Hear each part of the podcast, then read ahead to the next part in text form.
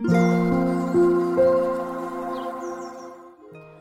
んにちは、なおこです。このラジオではフリーランスのライターをしている私が日々の生活やお仕事のことなど日常の中で感じたことをお話ししています。今日は12月19日日曜日です。えっ、と今朝はですね、私えっ、と結構早めに起きたんですけれども。なんか朝起きたら、まあ、パソコンを開いて YouTube を立ち上げてヨガをしたり瞑想をしたり、えー、ノートを書いたりみたいな感じで過ごしてるんですが今日パソコンの調子が悪くってですね電源がつかなかったんですよね。もう私が使っている MacBook は6年くらい経つかなと思うのでそろそろというかもうとっくに寿命なのかなと思うんですけれども買い替えなきゃなと思いながらもこう使っているところです。結構パソコンってあの温度差に弱いのかなと思うんですよね。昨日の夜窓際に置いといたのでかなりパソコンがひんやりとしていて結構冷たくなっていたのでそのせいかなと思ってえっと、ずっとパソコンが立ち上がらずこうなんとか温めてってやったらあのつきましたっていう感じで、えっと、それから午前中はえっと、ノート記事を書いたりとかして、えー、過ごしていました。皆さんはどんな日曜日を過ごしているでしょうか？今日ですねちょっとお話ししたいのが私がノートを書き続けている理由なんですね、えー、ついこの前ライティング講座を、えー、されている方のちょっと運営サポートでえー、入らせてもらって、えー、その時に何のために書くのかっていうのを、えー、受講している方と一緒に考える時間があったんですね。なので改めて私自身もあ自分は何のために書いているんだろうとか、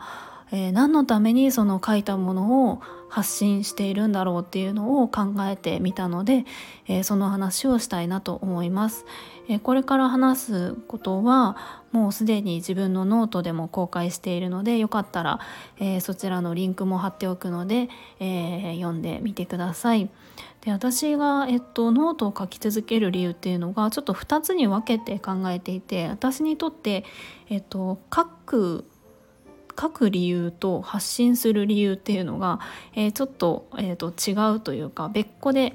考えているところがあるんですね。で書く理由っていうのは、まあ、主に2つだなと思っていて1つがえ自分の気持ちを吐き出すため、まあ、吐き出してすっきりするためという感じで2つ目が自分を俯瞰するために、えー、書いているなっていうふうに思います。で1つ目の自分の気持ちを吐き出すためっていうのはえっと、もう単純に、まあ、書くっていうのはちょっと発信は置いといて自分の本当に紙のノートですね紙のノートに、えー、毎日私は日記を書いているんですけれどもそれを何で書いているのかなっていうふうに考えた時にやっぱり気持ちを吐き出すっていうのがすごく大きいなと思ったんですね。私もともとそんなにあの喜怒哀楽を思いっきり外に出すとかえっと、人に喋って発散するっていうのは、まあ、もちろんねあの友達とかに喋って発散することもあるんですけれどもあんまり、えっと、たくさんする方ではなくって自分の中であの考えてるってことが多かったりするんですよね。で頭で考えているとやっぱりそんなにこう出し切ることができないぐるぐる自分の中に渦巻いているような感じで終わってしまうちょっとこう気持ち悪い感じなのでそれをもうひたすら紙に出すみたいな感じで自分の感情をこう吐き出すことができるんですよね紙に書くっていうだけで。なので結構自分のそのあの負の感情というんですかねまあ楽しいとか嬉しいとかは、えっと、人に思い切り出してもいいかなと思うんですけどちょっと怒りだったりとか悲しみだったりとか少しこう表に出すには躊躇するようなことも自分のノートにだったら思いっきり、まあ、誰にも見せないので、えー、何を書いてもこうどう思われるかとか誰かを傷つけるとかまあ別にないですよね。そういう何も気にせず書くっていうとすごく書き出すだけで気持ちがすっきりしたりあの怒りが収まったりとか、えー、するので、えっと、そのために書いているかなと思います。そして2つ目の自分を俯瞰するためっていうのが結構これ私すごくあの大切だなと思っていることというかあの書くことのその好きな部分なんですよね。であの単純に書くだけですっきりはもちろんするんですけどそれを改めて読み返してみるんですね。でそうするとあの自分の感情の理由というか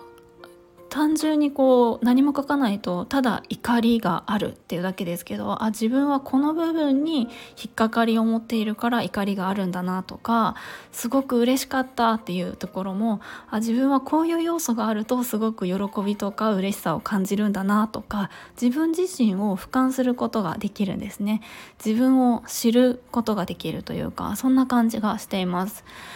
であとは結構昔のノートもたまに読み返したりして、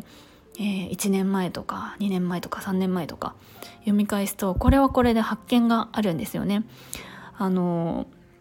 何でしょうね。変わることと変わらないことがあるなっていうふうに思っています、まあ、変わったことももちろんありますよね。そうするとあ自分はあのこういう経験を通してあ成長したんだなとか気づくことができるしあとはずっとずっと変わらない信念みたいなものも気づけるんですねあずっと同じこと言っているなとかそういうことがあの分かるなっていうふうに思います。えー、そしてですね、まあ、これここまでの理由だったら特に、えっとまあ、発信というかそれをじゃあネット上に公開する必要って別にないなと思うんですけれども、